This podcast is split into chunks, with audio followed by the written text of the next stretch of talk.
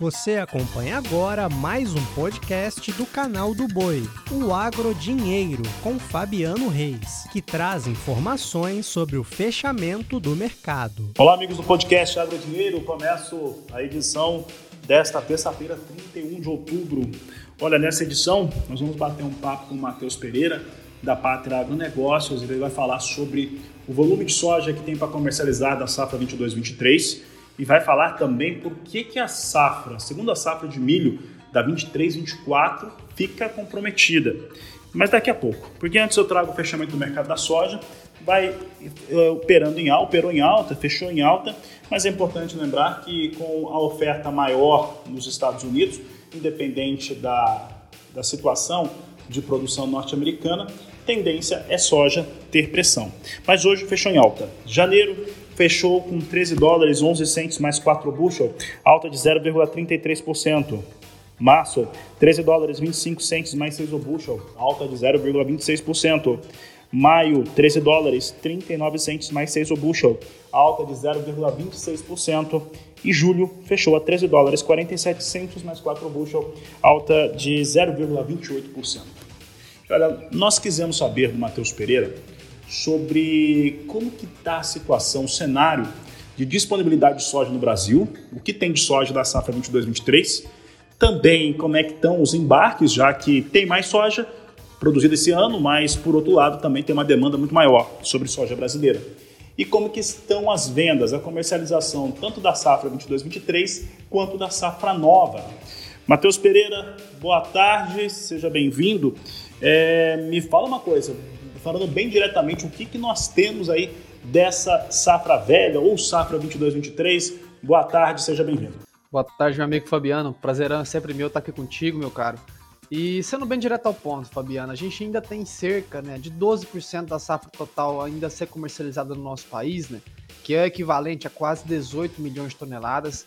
E em, em valores percentuais, Fabiano, o volume total de soja hoje disponível ele é uh, adequado. Ele é dentro da média que observamos nos últimos cinco anos. Porém, Fabiano, uh, diferente né, do que vivemos nos últimos cinco anos, quando comparado com média, né, uh, no atual momento a gente ainda tem né, um enorme volume de soja sendo demandada para exportação. Né? Vale lembrar que a nossa fila de embarques de soja né, ela chegou a ultrapassar 7,5 milhões de toneladas no atual momento, que é um recorde para o período.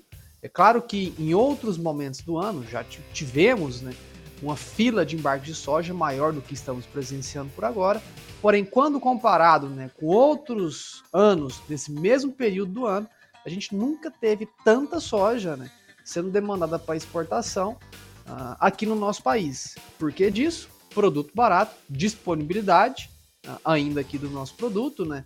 E claro, ah, sempre o, o né, ah, de qualidade que o nosso produto tem quando comparado aos nossos concorrentes norte-americanos. Então sim, Fabiano, temos muita soja, porém, na média, já estamos percentualmente em níveis adequados. Quando comparado com a demanda, é pouca soja em relação a que ainda tem se demandado no nosso produto aqui no país. Matheus, é, e essa negociação dessa soja, né? Você falou que a demanda ainda existe, isso mostra que nós vamos ver ainda é, um volume interessante de soja indo para os principais portos brasileiros. Eu imagino que na região norte do país haja já alguma dificuldade de escoamento, até por conta que tem chovido menos, os rios estão mais baixos, as barcaças chegam lá por essa, por essa condição. Aí eu vou te perguntar o seguinte: essa soja com volume maior para embarque, ela compete, tira espaço do milho, porque nós estamos no momento também de embarcar milho. Sim, Fabiano, boa colocação. A gente tem não só né, uma redução né, dos níveis fluviais do Arco Norte, mas também excesso de chuvas nas zonas portuárias né, da região sudoeste do nosso país. Paranaguá, Santos são regiões que estão passando né, por excesso de chuvas, que acaba dificultando né, a embarcação de grão seco. Né? Ah, então, sim, a gente tem, tem tido dificuldades né, logísticas de colocar todo esse grão para fora do nosso país. Cenário muito semelhante, Fabiano, ao que a gente viveu no começo agora de 2023, né, por excesso de chuvas em todas as regiões portuárias, todas as principais regiões portuárias do nosso país. Tá? Então, essa dificuldade logística ela é notada. Ah, porém, né, Fabiano, nesta época do ano, né, a gente não consegue, não é que não consegue, sazonalmente, né, o nosso produto ele vai perdendo espaço por volume, né, para o nosso principal concorrente, os Estados Unidos. Então, nessa época do ano, ah, é comum a gente já ter uma redução mais agressiva, em especial da soja.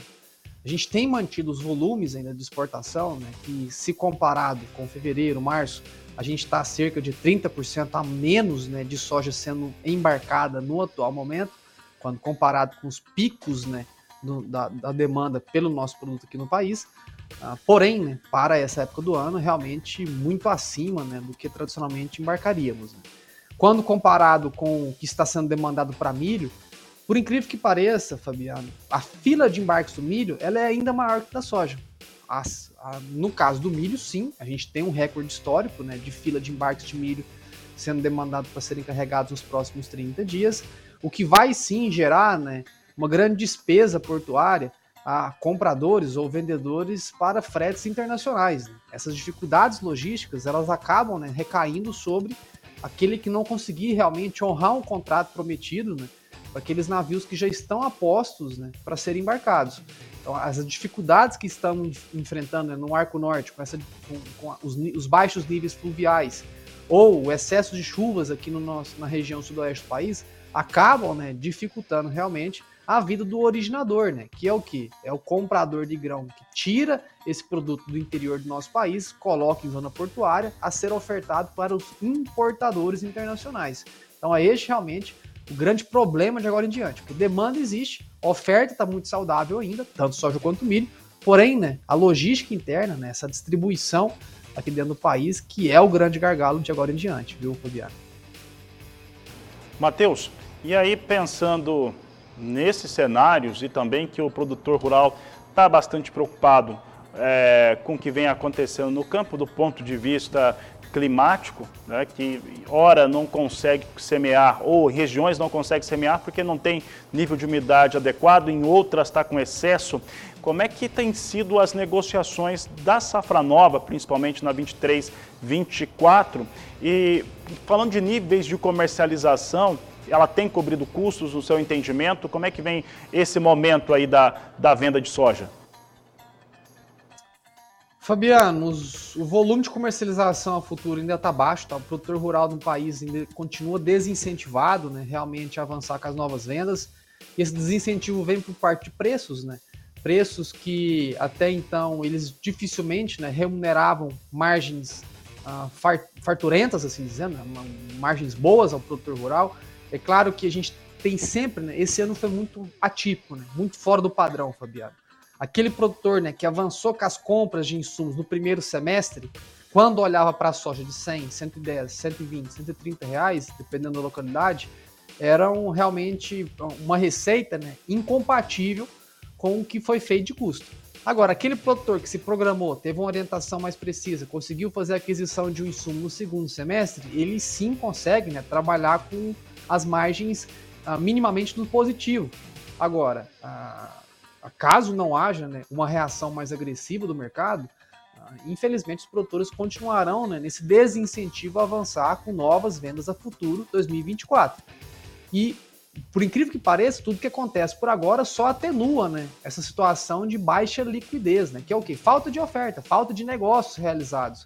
Porque os atrasos das chuvas né, ainda colocam mais preocupação na cabeça do produtor que não só veem né, preços com uma margem mais apertada quando comparado aos últimos três anos, mas também né, vê uma enorme dificuldade de estabelecer a cultura inicial no, no plantio, tentativa de emergência.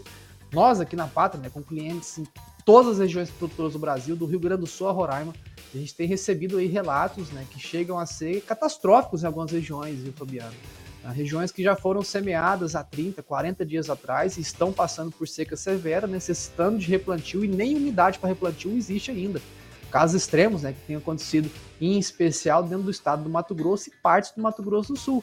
Então, realmente é um grande desestímulo no atual momento. O produtor ele vê realmente essa margem se esmagando, em especial aquele que está gastando mais agora com necessidade de replantio, né? Semente cara sendo colocada debaixo do chão semente que acaba não germinando, tem que recomprar aquela semente para tentar um novo plantio e dificulta ainda mais a margem né, e a vida do produtor em campo.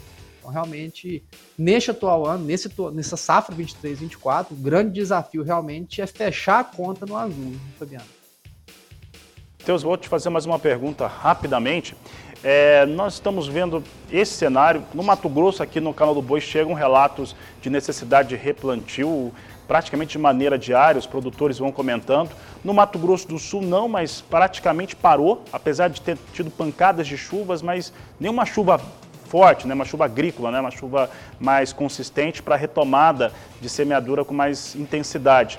Mas o, o que eu vou te questionar é o seguinte, esse atraso, pode fazer com que o produtor mude a sua estratégia na segunda safra. Daqui a pouco eu vou falar de milho, então pode mudar essa estratégia, principalmente aqui no Mato Grosso do Sul e Paraná, que são estados sujeitos à geada?